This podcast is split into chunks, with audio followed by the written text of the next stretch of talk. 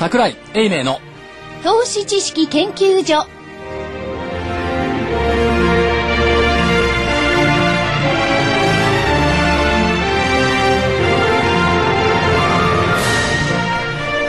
皆さんこんにちは。桜井英明です、えー、ゴールデンウィーク特番ということで桜井英明の投資知識研究所。ゴールデンウィーク特番。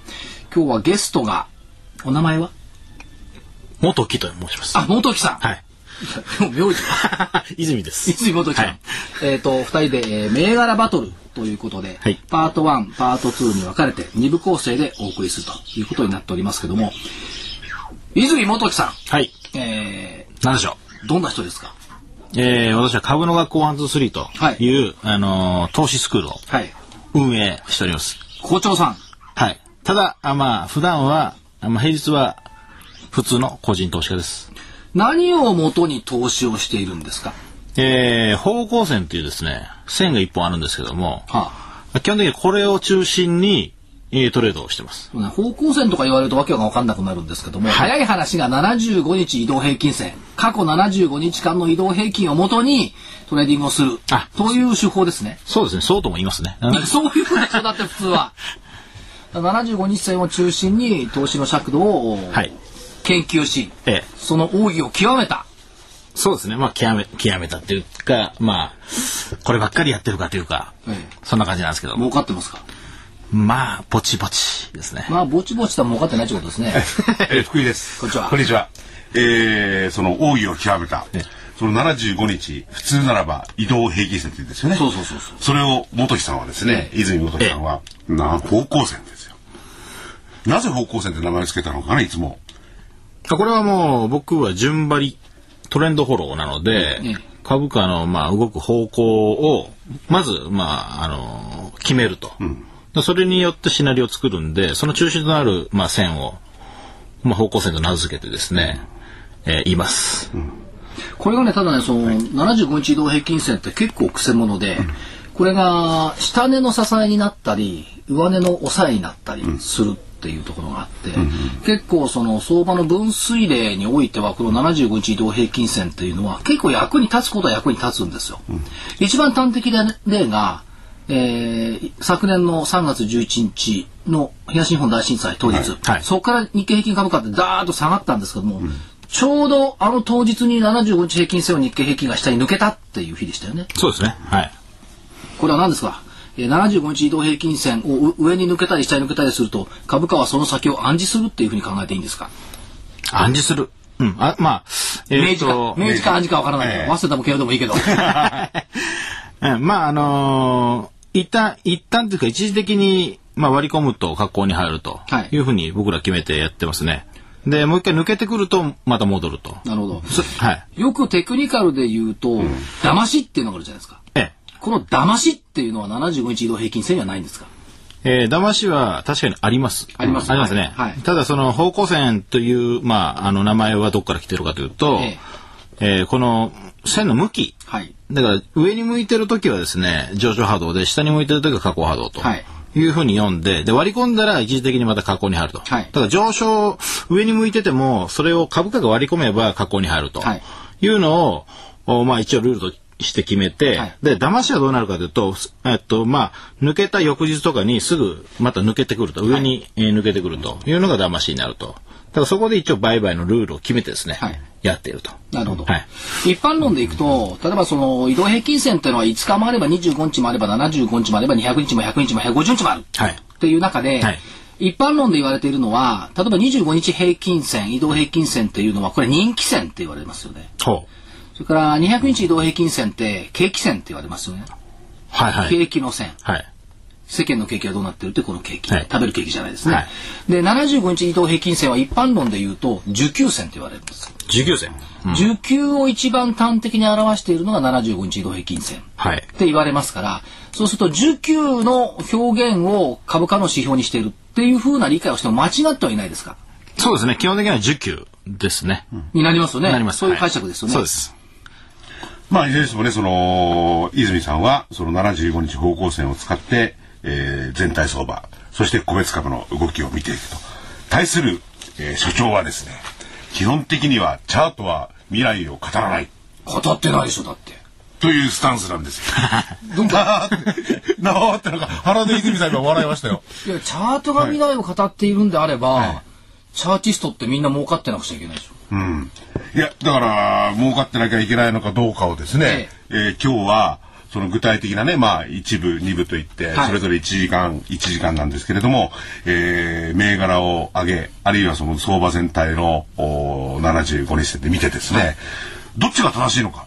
まあ、正しいのかじゃあ白黒つけよう、泉ちゃんとこうなることですね。はい。ほだからその非常にね、まあ、単純といえば単純なえその75日をお割るかあ上に抜けるかだけのおチャートですよね。う。そうですね。そういう非常に単純で分かりやすいものを持ってきてじゃあそのチャートでどチャートと、えー所長のですね見方どっちがいいのかってことをね白黒つけようじゃないかとバトルをやろうじゃないか出てこい泉そう、はいということでねで、出てきたということで、じゃあここからお知らせいきましょうか。はい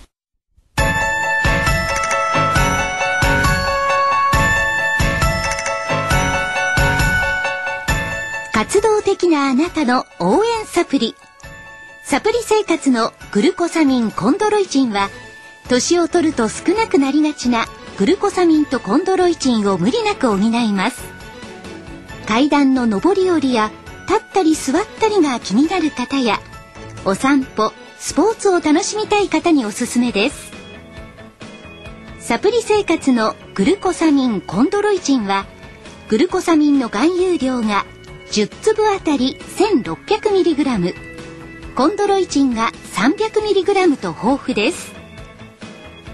300粒の1ヶ月分1本がラジオ日経特価で3980円。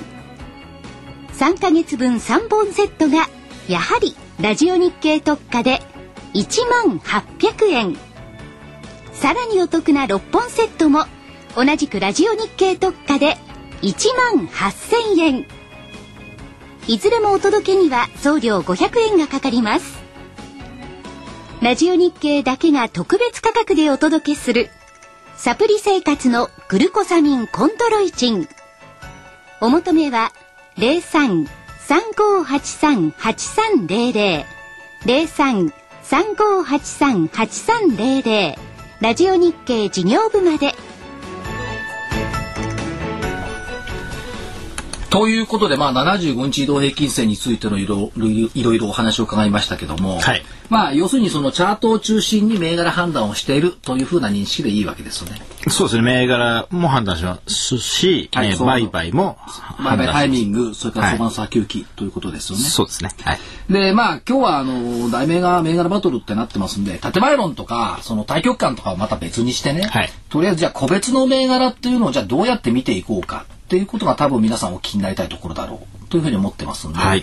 まあ、あっちからもこっちからもいろんな銘柄をちょっと取り上げてみて、はい。それについてその75日平均線的思考法から見たらこれはどうなんだはい。っていうことをバトルしていただければと思います。だ逆にこれずるいんですよね。あの、泉ちゃんの方から銘柄が出てこない。出しましょうか。一方的に銘柄を出して一方的にバタバタにされるそれはですね、あの、例えば、第2部の、はい。えー後半あたりの方でですね、ポロッと空売り銘柄かなんか出してもらって。まあそのね、あのー、75日方向線から見てね、ええこういうのが今後、まあ何そのその両方の言い方。75日方向線で、これ75日移動平均線っていうのが国民の常識なの。はね。何が方向線？はい。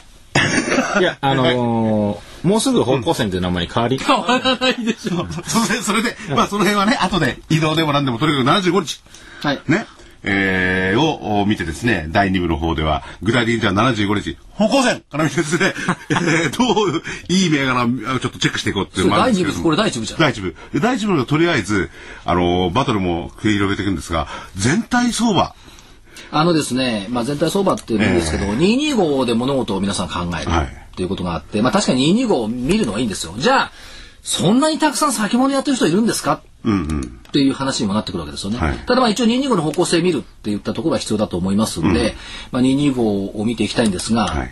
225でやる？他の指標でやりますか、全体相場。で、ところで今日、今日はですね、えーこれ収録の番組なんでね、はい。ごえー4月の26日なんですよ。でその時点ということをとりあえずお聞きの皆様、はいえーご了承いただいて。生放送じゃないんで、はい4月26日に収録したものというところですよね。まず225で見ていくと、やっぱり75日って一つの節目にはなっていますよね。なってますね。はいはい。で、その先をどう考えたらいいですか？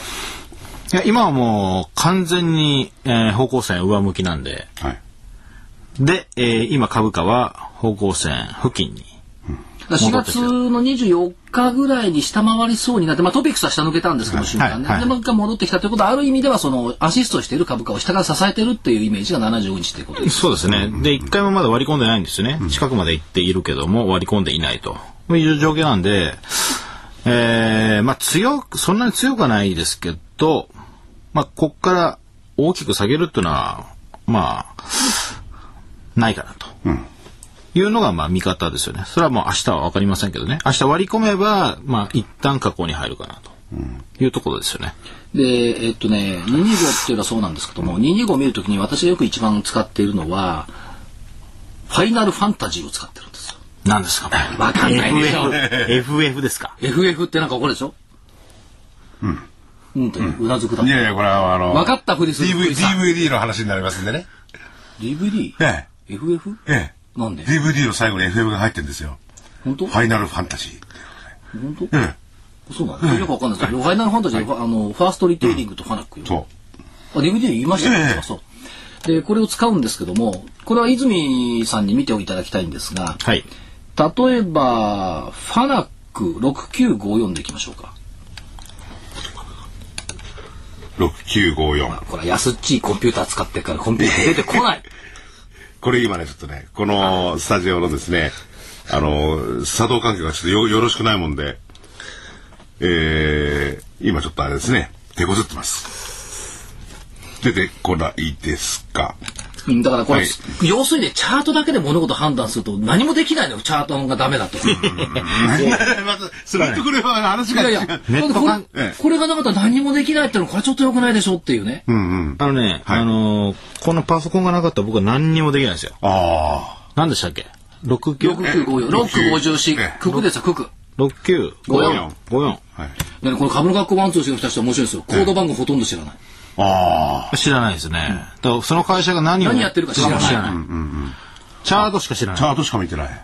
じゃあチャート見ないとわからないと。でところでその英明さんの方は今、えー、泉さんの方がですね、はいえー、75日から見てですね、えー、75日のまだ上にあるし、はいえーまあそそれほど強いとは言わないけれども、ええそれを下回ることはないであろう、ええ日経平均ですね、はいえー所長はどう見てらっしゃるんですか？であの、まあ、強、まあ、割と強気のことが多いんですけども、まあ、75日下回ることは、これ多分ないだろうとは思ってます。今、ええ9400円水準ですよね、75日移動平均線って。泉ちゃんと私と違うところは、株価頭に入ってるか、チャート見ないとできないかと、この違いなんです。え一生懸命やってます。えで、9100円は割り込むことはないんだろうとは思ってますけども、ただ、何かしらがあったとしても9200円水準。えうんうんといったところが下値系限界線えという感じでは見てますけどね。えうんそれをおーそうに、えー予想する背景ってのは何となんとなんですか？9200円っていうのはね、やっぱり分水嶺なんですよ。例えば、あの、昨年度の日銀の為替介入のタイミングなんかを見ても、9200円水準でやっぱりやってるわけです。そう9200円はやっぱり踏みとどまらざるを得ない水準。はい。それはまあ、いろんな要素があって昨年のね、あー夏から秋にかけては8000円ぐらいでずっと推移してたということはありますけども、基本的には9200円下回ると、今度は生命保険だとか、損害保険だとか、この辺の含め益もぶっ飛んじゃう水準が9200円割れからこう出てきますから、やっぱその意味では、あの、守るべきレラインっていうのが9200円なんでしょうね。あの時確か去年も落ちてきた時ですね、はい。この9200はもっと下じゃなかったです。9200でしたっけ？結構騒いだのは。そそもそも東日本大震災の直後は9500円だったんですよ。500円ですよね。そこからまたずっと8000台の下の方まで行ったんですけども、でも9200円というのは一旦ずっと止まってたレベルなんです。よ。まあそこは主ラインであるとはいいうことですね、えーその辺のことをですねあのチャチャートはもうそういうこと関係ないわけですよねいや、まあ、ただ、あの、過去の値動きを反映しているという意味合いでは、チャートっていうのはやっぱり過去のものについてはね、はい死んだ場所を反映したという認識をしてもいいと思います。過去から現在を判断します。過去から現在の、過去から現在、だからね、チャートの人たちはね過去のことは詳しく喋る、未来はほとんど喋んないっていうね。出ました。僕は喋りますよ。はいロック54どこれでこか6954ファナック。ファナックファナックは、もう見てもわかる通り、方向線はバリバリ上に向いてますね。向いてますよね。でね、方向線じゃない、ごめんなさい、75日移動平均線のは問題じゃなくって、ファナックの株価のレンジっていうのを見てほしいんですよ。過去2、3年の。長長期で見るわけですね。違う違う、そうじゃなくって、株価にはレンジがあるっていうことを申し上げたい。あなるほど。おう。そうすると、ある一定時期っていうのは8000円と1万円のレベルでずっと推移したと思うんですね。はい。で、その後の時期っていうのは1万円と1万2000円でこう行き来してると思うんですよ。で、その後1万2000円、1万5000円のレンジだと思うんですよ。で、その後瞬間今度また1万円まで抜けてきたのね、下に。はい。で、今1万1000、1万円と1万2000円のレンジを抜けて1万5000円まで突っかれたと思うんですよ。そうですね。これ1万5000円抜けると1万8000円と1万5000円のレンジに移るかどうか。こっちを見ていた方が、日経平均株価の先行き見るよりは分かりやすいと思う。これ DVD なんかで言ってる2と5と8のそうそう、2と5と8のことって。株価は200円、500円、800円、2000、5000、8000、1万2000、1万5000、1万8000のレンジで動く。だから日経平均の先行きを見るよりは、例えば650のファーストリテあ、ごめん、ファナック、あるいは9983のファーストリテイリング。これも同じように同じようなレンジで動いてますから、ちょっと違いますけど、1万5000、1万8000のレンジですけども、このレンジ推移をどう読むかっていうことの方が、分かりやすいんじゃないの？という気がします。で、あのー今所長がね、はい。2、5、8、それに絡む数字の時にね、それを抜けたらブワンといって、ままたその、す下に抜けたら下に行っちゃうっていうような話なんですけど、その辺の見方ってどうですか？それはあるんじゃないですかね。これは争点にならないんですね。これだって一般論として誰もが認められる水準でそう動いてるから。うん。だから日経平均のそもそも、はい。ナンセンスだナンセンスだと思うのは、日経平均がね、例えば個別銘柄やってる方にとって、9500円だろうが9200円だろうが、あまり関係ないでしょ。ところがね、マスコミとか市場関係者、一生懸命日経平均で物事語る。ええだけど、個人個人にしてみれば、日経平均の先物やっていない限り、私の持ってる銘柄はどうなのよっていうのがメインなんですよ。うん。それを個別銘柄っていうのは、まあ、都市機研究所の普通の番組でもあまり言わないですし、言わないですけど、一番大事なのは私の持ってる銘柄どうなのよ、これから買う銘柄どうなのよ、ここなんです。今そうですよね。その意味では、だから個別銘柄バトルっていうふうにした方が、非常にわかりやすい。だから個別銘柄見ていきましょうか。で、これがね、また難しいのはね、個々人によって個別銘柄っていうのは違うってことです。そう、そうですよね。うん。そりゃそうですよね。1700いくつあってね、それぞれ持ってる銘柄が違う。それを全部見るっていうのははっきり言って不可能と。うん。いうことはありますけど、でもじゃあ個別の動向それからセクターの動向はどうなのよ、はい。といったところを見ていくことがやっぱり重要なんだ、という気がしますよね。それでね、まあ今たまたま個別の話に入っちゃったんですけれども、はい。えー確かに個別はあー株をやられてる、投資してる方はですね、まあ日経の先物でもやってない限りは個別しか興味ないですよね。だと思いますよ。うん、ただその全体の相場感なり経済の動向が個別の銘柄にも影響を与えるんでね。と思いますか、えちょっと声小さくなるんですね。本当にそうですか？ってみんなそういうふうにおっしゃるんですけど、全体の相場に逆行して高くなる銘柄もあれば、はいはい全体の相場に逆行して安くめなる銘柄もある。ということは全体相場を平均論で語ることの意味っていうのは、ある意味ではエクスキューズでもあるのかもしれない、という気もするんです。うん。いや、でもね、言ってみればその、えー例えば相場が落ちてる時には、はい結構どんな銘柄も落ちるってケースは多いですよね。夜中の一本杉もありますよ。そうそう。だからその野中の一本そうそうって言われる 野中の一本杉は例外ですよ。ええこれは議論の対象として外すわけですね。はいはいでも、やっぱり全体のそ、じゃあ今度は逆に相場が上がってる時に、はいこれ僕の経験からするんですけども、落ち込む銘柄のは結構野中の一本杉より多いですよね。上がって上がってる時に落ちる銘柄ってありますよね。ありますよ。下がってる時に上がる銘柄もありますよ。でも、比でね率から、はい。で、そういう銘柄を記憶しておくのに、特にあこれは泉さん好きな銘柄だと思いますけど、日経平均高い日に安い、日経平均安い日に高いっていうひねくれ銘柄って特徴的なのがあるんですよ。2銘柄。984? うん。あ、それもそうですけど、ももっと、2432とかね。243に。DNA。それからグリゲーム銘柄。ー。うん、ひねくれ銘ひ柄。ねくれ銘柄。いや別にあの DNA やグリーがひねくれてるってわけじゃなくって、全体高い時には安い全体安い時には高いっていう、逆行する銘柄ですよね。ああ。僕はあんまりその、今日高い、今日安いとか、あの、僕らはあんまり関係ないんですよね。ええそこは。ええあの、全体相場を見る観点は、えー今は買いから入る相場なのか、売りから入る相場なのか。だからまあ、今だったら、日経平均の方向性は向いてますんで、買いから入るっていうのが、まあ、基本的なスタンスですよね。ここで空売り狙っていいったら、まあ、効率が良くない。まあ本当は泉さんは空売りが大好きなので今ここはやる やる弱めんじゃないけどそう。だからあんまり得意な相場じゃないです、僕はで。今のところ補足すると多分ね相場に必要なものって4つあると思う。一つは今おっしゃった方向性。え上向いてんの下向いてんの、これを測るのは75日移動平均線で測ればいい、それから多くの人に足りないっていうかあまり考えてないのが時間軸、えうん。うん。あ、そう、まあ時間軸がね、みんな抜けるんですよ。抜けるんですよ、ええ。いつまでっていうこの期限の区切りがない。これ評論家も一緒。いつまでっていう区切りがない、見通しを言っても、ええ。それからえっ、と値幅。うん。うん。いくらまで上、いくらまで下っていう値幅も明確にあんましないですよね、うん。上がる下がるぐらいですよね。それと最後がタイミング。はい。今が買いのタイミングなのか、売りのタイミングなのか。で、方向性と時間軸と、方向性、時間軸、値幅っていうのは自分で測れるんですよね。はい。タイミングだけはね、これさすがに難しい。うん。一番難しいの。そうですね。うん。そのタイミングをどう測るかっていうのはやっぱり永遠のテーマのような気もするんですけど。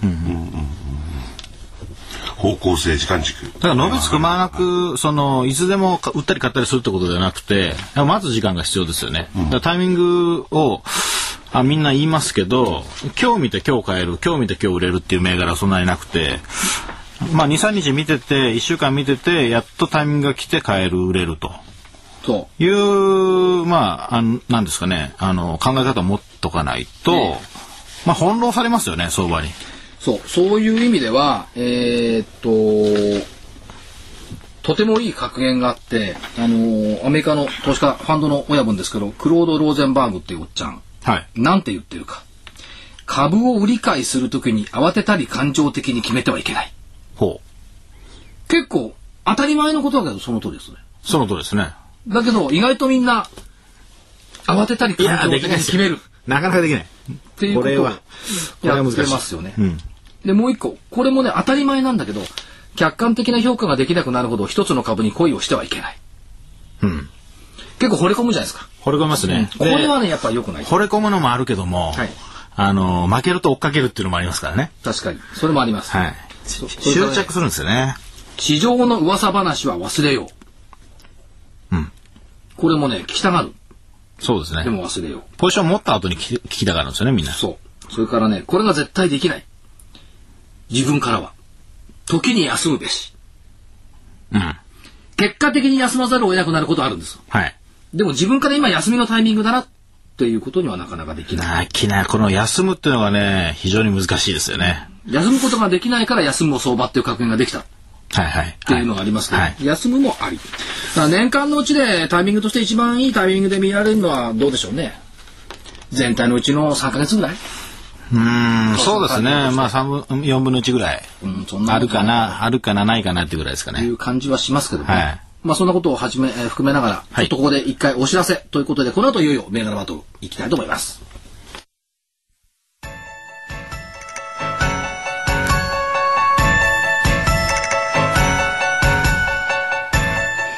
東京大学と東京女子医大の研究成果を生かし先端医薬品開発のナノキャリアが作り出した新しいタイプの美容液。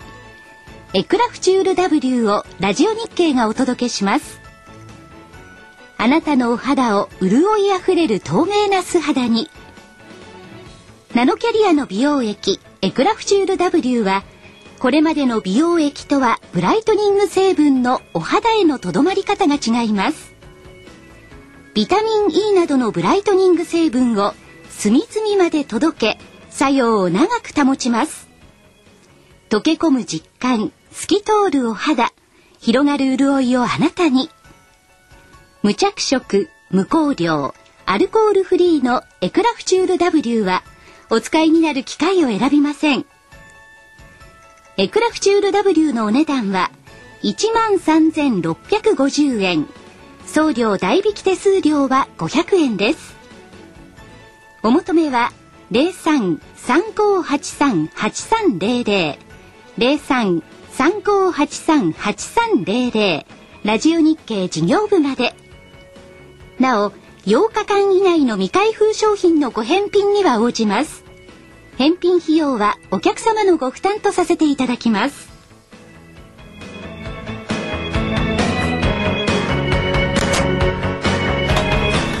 さて、それではいよいよじゃあ、はい。個別の銘柄をいろいろ見ていきたいと思うんですけども、そうですえっ、と、まあ、今年1年を通じてというか、まあ、今年たまたま1月の前半に本を出しましてね、例の、例の、株は死んだかっていう例の本を、死んだんですか？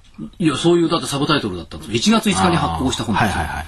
えーご一緒に書かせていただいたのが、すごかったですね。杉村富夫さん、は北浜隆一郎さん、あ。はい。植木康夫さん、はい。そして岩本さんと私。重鎮ばっかりじゃないですか。そう、軽いのは一人一人だけ、私だけ、みんな重鎮。まあ、ある意味誰か妖怪とか言ってましたよね。まあ、それはそれとして。誰が妖怪なんですかえ、みんな。みんな。みんな。カバー死んだんですか株は死んだという本出したら、そこをそこにして株価戻っちゃった。っていうのがありますけども、その中で、えっ、と、個人的に今年を左右する銘柄ということで取り上げたのが3つあったんですよ。で、その検証からね、まずいきたいと思うんですけども、まあ、泉代表と、まあ、はい何回かセミナーやってますけども、よく言ってるのが、9678の金本ってよく言ってますよね。そうですね。これはすごく、あの、まあ、伸びてるって上がってるっていうかねこれトルの対象になるわけですか？多分ならないと思うんですよ。で うん。で、あの、75日から見てどうですかこの金本？あこれはもうね、えーあのーなんですかね、去年、去年の暮れ12月ぐらいから、あのー方向性を抜けて、で、しかもこの方向線抜けた後どんどん上がって、普通は調整して方向線に戻ってくるんですけど、はいはいこれね、あのー今やっと戻ってきたんですよ。そうですね、今近づいてますね。はい今っていうかもう今日ですよね。はい今日やっと戻ってきたっていうところなんですよね。それまでずっと強かった。すごい、あの、強かった銘柄ですね。なんで、これ、はいこれが、まあ今戻ってきたんで、もうすぐその買いのタイミングっていうのは来るのかなと。うん戻ってきて、はいこれで75日を今度割り込んだらあ割り込んだらもちろん買いません。買いますよね。はいだから、ここから先はちょっと思案っていうか、じっくり見ていかなきゃいけない。そういうふうに来てるわけですね。ここがルールに従ってやだって株価的にはね、昨年末って450円とか500円手前ぐらいで推移してきたと思うんですね。はいはいそれが今年1000円超えてきてますよね。はい瞬間。今ちょっと900円割りましたけどね。で今940円とか30円とかその辺の水準でしょ？今、あのね、900円割って800円。800円だ、はい。で、75日線に近づいてきた、はいということですから、もう少し待ち、ようやく引きつけるタイミングになってきた。そうです。だから今、もうい、いっちゃ、あの、上がってしまって買えなかったんですけど、やっと買えるところまで来たかなと。でね、例えば本音チックに言えばですね、はいじゃあ、泉代表はこの金本をどうトレーディングしたか。あ、そこは聞きたいですよね。聞きたいななるほど。これがね、えーはい。あのー買いました。あ、これいつ行く、どこの水準ですか？これは当然目の前に今データが出てだからですね。400円台ですね。400円台で買って、えーすぐ売りましたね。去年の12月ぐらいですか。はい。すぐ売った。それからですよ、あの400円から言って1000円を、えー超えるぐらいまでいってるわけですよもうね一。回ね、狙えばよかったんですけど、上がりすぎ。売ったらね、あの、見て、見てなかったんですよね、一時。ああ。見てなかったらね、はいあの、どんどん上がっていってしまって、買えなかったんですよ。あのね、泉さん。いやいや、あの、あいやいやじゃなくてあの、もう一つ言うと、はい。これ板がね、あの、当時はそんなにその売買がなくて、ええ。買うのが大変だったんですよ。あ、なるほど。で、売るのも大変で、売るのに苦労したんですよね。うんうん。っていうのもあって、えー一時見てなかったら、見てあの、旅立ってました。あ、上の方に。はい。だから買いそびれちゃったっていう表現は、それが多分経験にあるでしょう。買い取りだったら、なんていうんですかね、持ってりゃよかったって感じですよね。売るの早まったって感じですよね、400円。いや、それはそうじゃないと思うんですよ。あのね、売っていいと思うんですよ。売った後にまだ動きが良ければもう一回つけよかった。そうそうそうそれは見てなかったって言ったところがね。いや、ところがね、この75日だけ見てると、ずっと75日をう上回ってきてますよね。上回ってるんですけど、うんそこ、そこで、いわゆる、あの、泉さんの理論から言ったらね、話す必要なくてずっとくっついていけばいいじゃないかって僕なんか思っちゃうんですけどああ、それが一番ダメっていうか、えっと、持ってればよかったと今思ったら次やられるんですよね。っていうかね、あの、あの、評論家的に言えばね、持ってればよかったになると思うんです。実務家の立場、泉さんの立場からいくと、半年も同じ銘柄をいくら上がってるからって持ってらんないと思うんですよ。常にキャッシュポジションを置いときたい。なるほど。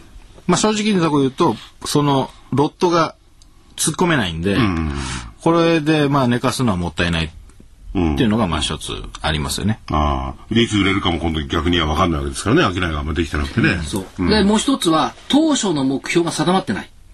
あ、うん。でしょ、例えば、えっ、と、昨年の、まあ、秋でも冬でもいいですものの時点で、倍になるっていう推論をしたんであれば、持てるでしょ。ただし、上がったら利用して売ろうっていうんだと、スタンスが定まってないから、次乗れない。いや、でもね、それじゃあ、この75日線っていうのは、じゃあどこまでっていうのは、ああ、だからその、予想できないわけですよね。桜井さんはもうスタンスを決められると思うんですけど、僕らはスタンスは全くなくて、あの、上がる瞬間が来れば買い、下がる瞬間が来れば売るなんで、だからこれが2、3日保持するのか、1週間保持するのかっていうのは、要するに決めないんですよね。だから値幅と時間軸は決めてない。決めてないですね。で、決めるのはロスカットのラインだけ。うんうんでこれも重要。ロスカットがこれまたなかなかできない。うん。うん。ロスカットのライン。これが、あの、首を絞めることになるかね。非常に、あの、利益を、例えば、か過去に振り返ってみて、ここまでいったじゃないかっていうんじゃないけれども、お塩漬けとかそういうのを防ぐ一つの大きな方法ですもんね、ロスカットの。ただね、お題目的にね、みんなロスカットが重要だ、重要だって言うんですけど、その立場になったらね、ロスカットってなかなかできないですよ。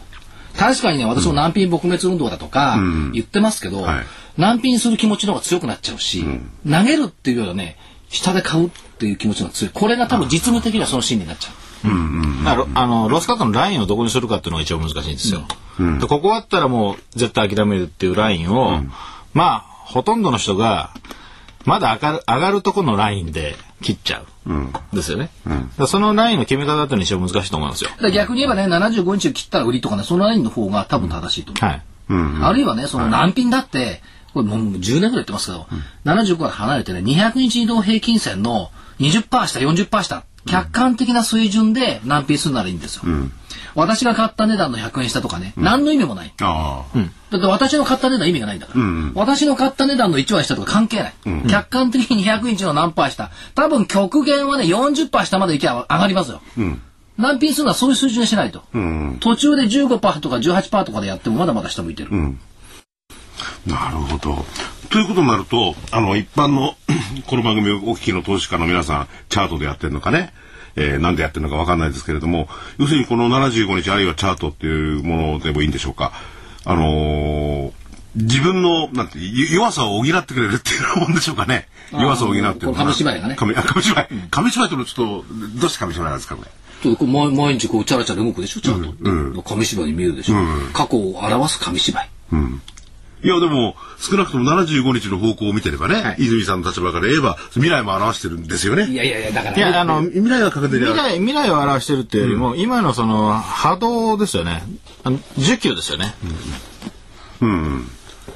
えーからまあ時期を表してる。チャートとか言うとね、え。なんかもっともらしく聞こえるじゃないですか、ええ。だから100%の未来を表してるものじゃないんだから紙芝居ぐらい言っといた方がね、いいでしょ？うん。そうなってきたらね、逆に言ったら、これ銘柄バトルってタイトルですよ。はい。えー、どうしたらその所長と泉さんは、あんまりバトルする部分がないんじゃないかと思っちゃうわけですよ。い。や、ありますよ。どこで、どこですか？これは、ね、彼に言わせると、私が銘柄を言うのは、早いってわけ。はい、早い。早い、早いというのと、要するに、例えばまあこのバトルが、えっと、テクニカルとファンダメンタルだとすればですよ。ファンダメンタル、僕はファンダメンタルは一切見ない、見ないし、あのニュースも信用もしてないし、見たら間違うんですよ。なぜかというと、ファンダメンタルでは売買する値段が出ないんですよ。値段がまずき決まらないんですよね。曖昧もことしちゃうのよね、レンジが広がってね。はい。で、まあ上がるのか下がるのかというところも、まあ曖昧じゃないですか。そう、いや、例えばね、それが、あの、企業の決算であるとすると。であるいは予想であるとすると。はい要するに、いい予想が出れば上がりますよね。それは明確ですよね。そんなことないですよそんなことないですよ。出尽くし感って言葉あるでしょあ、そう、それは言われてる。このわけのわかんない出尽くし感、だからそれがみんなの勘違いで、えあのいいポジティブなニュースが出ると、上がると。でわ、悪い材料が出ると下がると。下がるとこれ連動してないし、一切相関関係がないと僕は思うんですよね。でこれを信用することによって、損をする人が増えてくるし、で飛びつく人が増えてくる。でこれ一番いけないと。だからセパレートして考えるっていうのが、まあ、銘柄選択とトレードっていうのは、まあ、分けて考えると。区別して考えると。この、だって所長はどうなんですか？もうう、そのニュースであるとかね、ファンダメンタルズっていうのは、を重要視しない？えーっとね、私は銘柄を選択するときに一番重視してるのは現場なんですよ。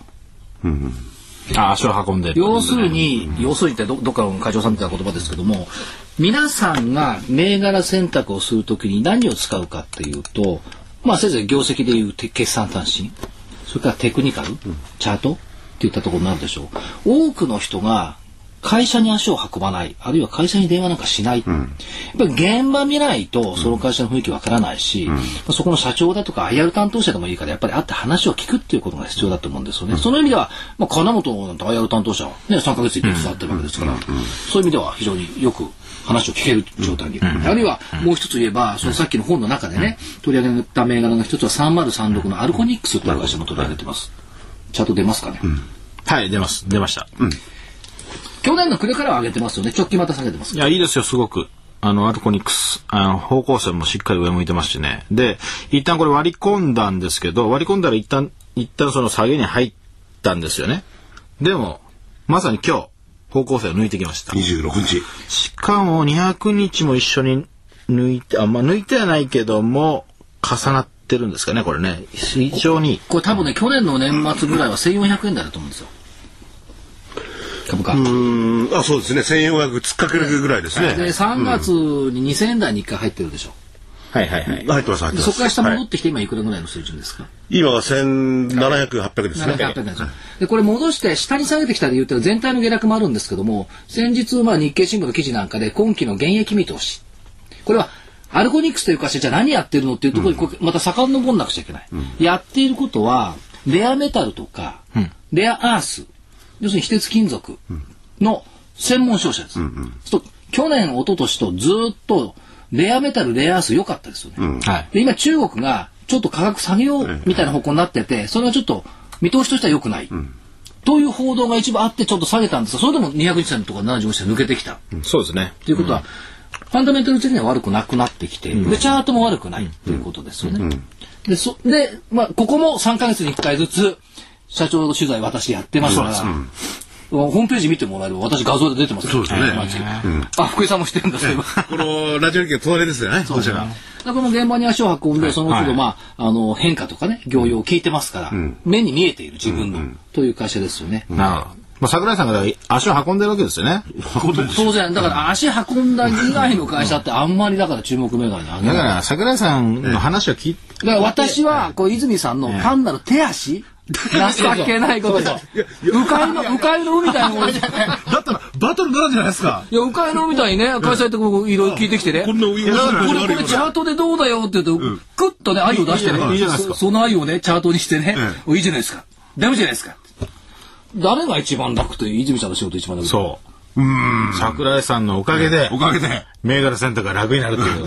あ、じゃあ、このね、75日って銘柄選択ができないんですか、これからは。どういや、やって、なんか。銘柄選択もできるんですよ。多分ね、あの、やり方できると思うんです。スクリーニングかけて、ええそうですね75日線を、上向いてる75日線を下から抜けた銘柄、今日何だっていうと、多分何十銘柄が出てくる。はいはい。だから近づいてるやつをね、あの、スクリーニングしていって、あとはもう自分で確認すれば、それも簡単なんですけど、でも、足を運んでくれる方がいるんであれば、はいその話使わない手をその話。いや、ででもね、そうはおっしゃいますけど、例えばね、忙しい時って、そんな毎日毎日取材できないですからね。忙しい時ってどうやって選ぶかっていうと、はい同じようにね、実はね、チャートで選ぶんです。あで世の中の皆さん、私はチャートを紙芝居だとか言って、チャート否定してると思ってますけど、うんチャート、過去の流れってチャートを私実は選んでる。暴露ですか。なんでいや、僕のしてないですよ。だって今月出した DVD チャート DVD だはね、その、そう。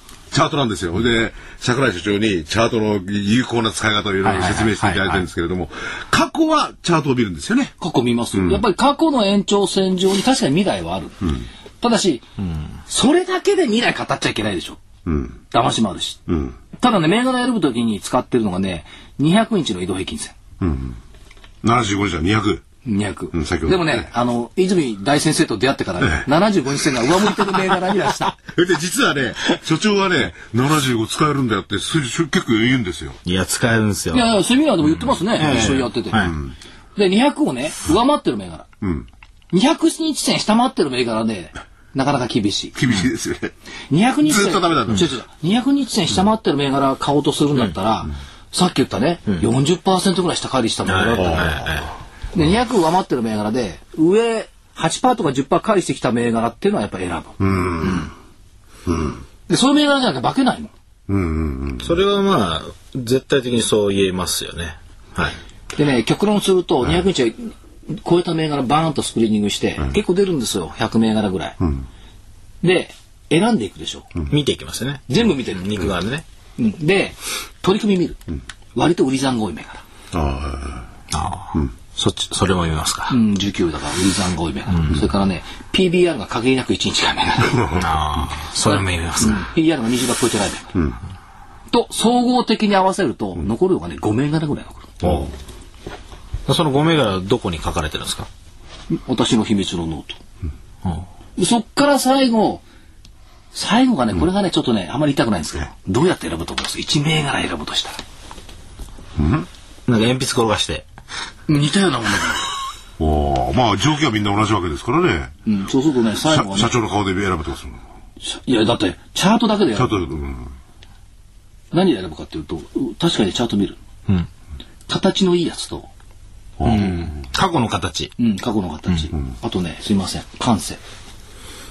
それはね非常に大僕らも一緒ですよ、あの過去の形が汚かったらあのやりませんしね、でやっぱり綺麗なやつ、美しいチャートっていうのありますからああ。はい例えばどういうのが美しいんですか？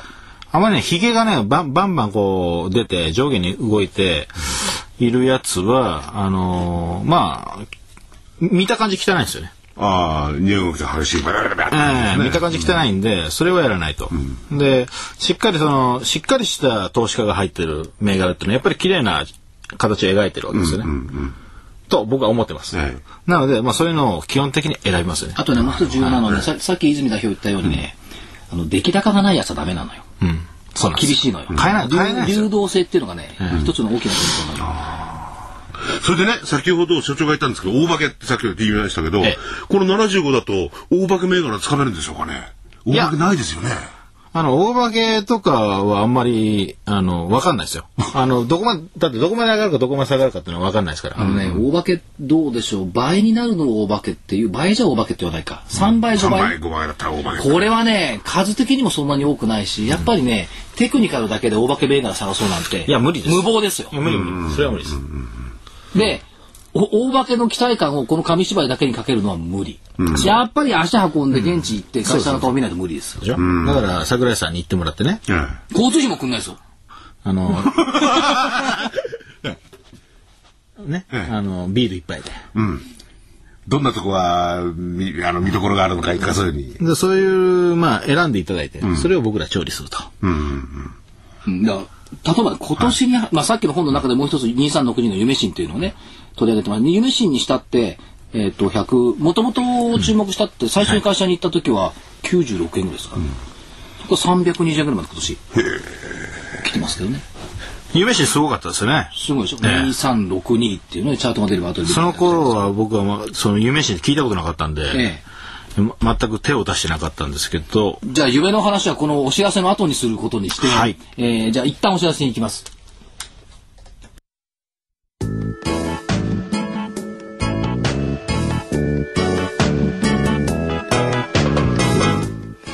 ここでラジオ日経の好評 DVD のお知らせです。桜井英明の投資知識研究所 DVD は毎月投資に必要な知識や実際の投資に役立つノウハウをお届けしています。この DVD は毎月テーマを選び桜井さん自身が実践で学んだ投資に勝てそうなノウハウや内外の投資家の動向さらにアノマリーなどに関しても丁寧に説明しています。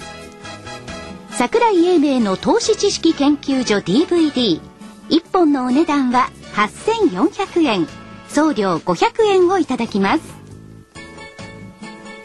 また徳間書店の大岩川源太さんの投資カレンダー実践塾 DVD も毎月発行しています。来る月の投資戦略をどうすればいいか。投資カレンダーに基づいて大岩川源太さんが分かりやすく解説します。投資カレンダー実践塾 DVD お値段は1本7350円送料は500円です。桜井さんの DVD 健太さんの DVD お求めは東京03-3583-8300 03-3583-8300ラジオ日経事業部まで。ということで、お知らせもお聞きいただきましたけども、まあ、さっきの236夢新なんかも、やっていることは、建築現場の人材派遣ということですけどもね。はい。えーまあ、株価的には東北、東日本大震災以降の復興需要ということで、東北に人材が非常に少なくなってきたということで、えー人材派遣の単価も上がった。業績は様変わりに変わってきているというのを背景に株価は上昇してきているんですけど、ちゃんと出ました出てないかな出てないですよみ。たいなね。というような背景。夢新はね、あの、笠岡証券の、えー、田部井アナリストとかですね、その前に言ってたでも所長でしたね。でじゃあ、田部井は僕の後に行っただけの話。こういういい会社があるよって言って取材に行った。取材、いつ頃行かれたんですか？去年の秋ぐらいに行ってるんじゃないかな。ああ、去年の、去年の秋、要するに、あの、言葉は悪いですけど、し震災によってね、先ほど言われたように、いろいろ需要が高まってきた会社ですいや、高まってきたっていう、確かに言葉は悪いんですけども、えっ、とね、ま、そもそも復興しなくちゃいけないっていうのがあるじゃないですか。だって何もないんだから、道作んなきゃいけないし、家建て直さなきゃいけないし。で、仙台にもう4月、去年の4月の時点に営業所作った。ねそれでもう復興に、あの、寄与するって言って人どんどん送り込んだ。そういう背景があったんで、これだから復興関連。別にその復興いい悪いということで、もう寄与しなくちゃいけない。ん。だって人がいなかったら物進まないんだから。っていう背景で行きましたけど、まあだからそれでも300円台まで来た。っていうのがありますよね。な、なん、まあ、あれですよね。その、所長のそういう嗅覚という言葉を使っていいのかどうなのか。どこでピンとくるんですか？まあ先ほど言われたようにね、こういろいろ選んでとかやっぱりね、いろんなそのテーマについて、アンテナを、これ、投資家さんの場合ですよ、アンテナを張っておくっていうことでしょうね。例えば、電気が足らないってなると、発電機の会社とかいるよね。単純ですよね、でもね。そういう今後よりはね。いやいや、そうおっしゃいますけど、はい 株式市場ってそんなに複雑じゃないですし、もっと面白いことを言うと、二つのことを同時に考えられない市場ですよね。例えば確かにね、そうそうですね。ね、材料を2つ混在させて、その2つ3つのことを複数に織り込めない市場ですよ。あだからそれそうやってしまうと、た例えばそれにチャレンジすると迷うんですよ。迷う。決まんないですよ。何にも。だから捨てるんですよ、僕らは。いや、マーケットも捨ててるんですよ。は例えばですよ、FOMC がありました。はいだけど、えっ、と、アメリカの既存店売上高は良くなかったですよ。どっち見るの？って、FOMC しか見ない。既存店売上高は見えないふりになる。あ。うん。私はよく使う表現で見えないふり。で毎日いろんな材料が出てて、アメリカの経済指標だって複数出るんですけども、マーケット強い時はいい材料ばっかり見て悪い材料見えないふりする。で、マーケットが悪い時は悪い材料ばっかりこう強調していい材料見えないふりする。はい。この見えないふりばっかりが毎日続いてるんですよ。あだから、賢くないから一つの材料しか評価できない。のに、なんか株式市場、特に外国人投資家ってとても賢いんじゃないかっていうこう錯覚があるわけですよ。だから、すべて死んだ万象を織り込んでんじゃないかと思いますけども、意外とアメリカ人の投資家だって、イギリス人の投資家だって、一つのことしか織り込めていない。というのは多分現実だと。考えておりだから一つの材料しか評価できない市場と思えば一つの材料をどれがメインの材料なの、だから電力が足りないって言ったらもう東京市場電力足りないだけで来ますよ、そう。電力足りないだけに時に必要なのは小型発電機をね、っていう発想でも悪くはない、それからじゃあ今年のテーマっていうことで考えた時には当然ながら復興関連、最初に何がいるのって言ったら家建てる方じゃなくって道路を作ったりする方だから橋とか、そしたらまず土木の方でしょ、その前に港作んなきゃいけないのっていうのが去年の御用建設だとかはい。そういう発想ですよね、単純なんだ。いや違う。そう単純なことを単純って言っちゃうとバカにされるからみんなねこうコスチュームを着て、ああでもないこうでもないって言ってるんですけど根本はねそんなに複雑なもんじゃないと思いますよ。だからまあそれをおまあいろんなね人が言言言ってるしだからいろんな人の考えがあるじゃないですかまあそういうのがどんどん出てくるんでまあ、一個人投資家としては、もう僕は見ないと、そういうのは。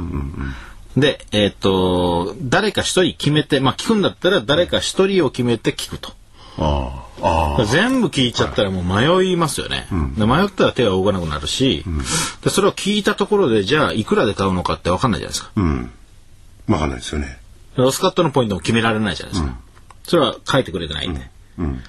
なので、あのーおっしゃる通り、一個に決めて、えーやるっていうのは非常に大事ですよね。だから例えば日経新聞の馬鏡読んでごらんなさいよ。3つも4つも材料出てこないでしょ。一つの材料の切り口しか出てこないでし出ょ。てこないですよね。そんなもんです。まあ同じ方向に向かったら2つぐらい並べることはありますけどね、ええいろんな材料があってこっちはプラスでこっちはマイナスでもありますからね、それともう一つはね両論変形できないもんな、まあ、ちょっと個別から離れますけども、その日、まあ、実況なんかやってるとね、まあ、市場関係者のインタビューしますよね。でその日に出てくる材料って、まあ、朝方って大体ニューヨークの材料なんですよ。でニューヨークの材料は誰が出してるのっていうと、ニューヨークにいる日本人が出してるわけですよ。そうですよね、ええ。そうでしょ、はい。ニューヨークにいる日本人が、アメリカ人の間駆けずり回って、まあ、はい電話でもいいですけども、はい。材料聞いてきて、今日はこういう材料で下がってよって言った。ら、それが電子版だろうが、ロイターだろうが、なんだろうが、全部同じようなトーンで乗ってくる。はい。と、ある意味では、この指止まれなんですよ。ん。誰かが言ったやつの材料に乗っかってる。そう。すると、今日動いてる本当の材料ってこれ違うよねって疑いをまず持たなきゃいけない。そのためには素材を評価しなきゃいけない。みんな完成されて解釈された材料で物事判断しますけど、本来は素材である経済指標の発表数字、出たんだったら全部判断する。うんいいやつだけ取り上げてきてるから。そこが必要なんだろうな。なるほどだから、この指止まれ。それなら楽でいいですしねこれ、いや、じゃあこれは証券マスコミの怠慢。うん。だって自分で直接材料に当たらないで人が言ったのを言書いてるだけだ。だから、誰かの解釈が間違ったら間違った解釈でずっといくわけです。でも証券のマスコミの場合にはね、ええ。自分で考えることなかなかできないですよね。どうして？で市場そのものが実態があるようなないようなとすればあ有名な人の話を聞いてねその人に沿ってこう変えちまうとかねじゃそそそれ逃げ。逃げですか？それ逃げです。誰かが言っている。そう誰かが言ってる確かにね、私もね、あの、業界誌の編集長やってましたけども、自分の意見を書きたいんですよ。うん、でもなかなかそういいかないでしょ？違う。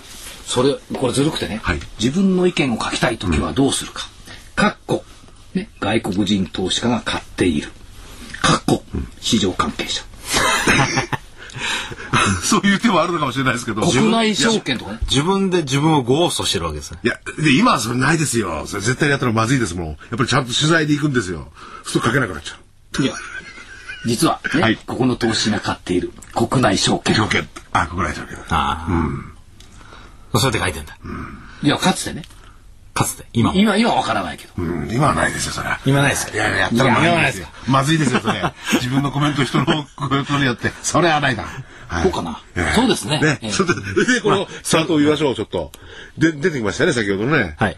えーと夢新夢新これどうですか、これはもうね、あのー去年の10月、11月ぐらいから、ぐっと方向性。それまでは、あのー横ばいでずっと来てたんですけどね、動き出して、で、方向線もしっかり11月ぐらいから上向き始めて、で、えー今年の3月ですかね。3月に方向線に1回タッチして割り込んで、で、やっぱり上向いてるんで、またあ抜けてきて、300円まで行って、またその300円近くまで今行っていると。でかなり強い、いい形をしてますが、チャート的に言うと一旦終わるかなと。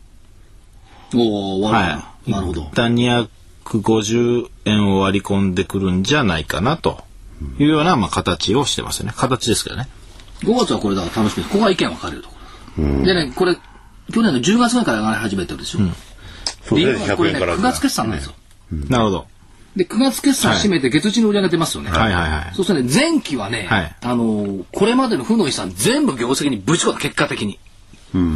だから、後腐りがなくなって、申請スタートできた。それが10月からスタートした。ということで10月から良くなってきた。ということだと思いますね。5月のだから夢新の推移って結構楽しみですよね。いやでもこれチャートでこの推移を見てるとね、えー、100円から300円入ってますよね、はい3倍ですよいくらなんでもと思うんですけれどもうんまあそれを言えばじゃあ、もう一回チャート出ますはい ?4571 って。457それは何何何の銘柄ですか？ナノキャリア。なあお宅で宣伝よくやってるでしょ、エクラフチュールの。ええそうでしたかそうでしたか。出ましたねはい4571ですねこれ、今年の1月ぐらいに3万5千円ぐらいでしょ。そうですね。うんそこから、えっ、と、26日、今日の時点で7万6千ぐらいいったかな。えーっと、行って、えで、ー、6万8千円ぐらいかな、最後、7 7万万終わりましたね。ねはい。だから今年の3万5千円から見れば倍ですよね。そこで第三者割当増資やってましたから、その終わった後上がり始めた。毎週でもね、特許認定とか材料出てますよね出てくるんですよねそれより何よりびっくりするのは、もう1年前に遡ってくれますか？去年の1月。去年の1月去年の1月まで遡るとはい。2011年の1月って6万円程度なんですよ。6万4千円。あありますねうん、6万円差あります。ところが、その株って、2010年の12月、1ヶ月前って1万円ちょいでしょ。それ1万円ちょっとのとこですね、1万円超えてるこれ一気に上がってますね、これね。6倍よ、これ。1ヶ月で。そうですね、まあ、マザーズですけど、はい商いも伴ってるんですよ。はい。これも理由があって、1万円で株主割当増資をやったんですよ。2010年の12月。はい。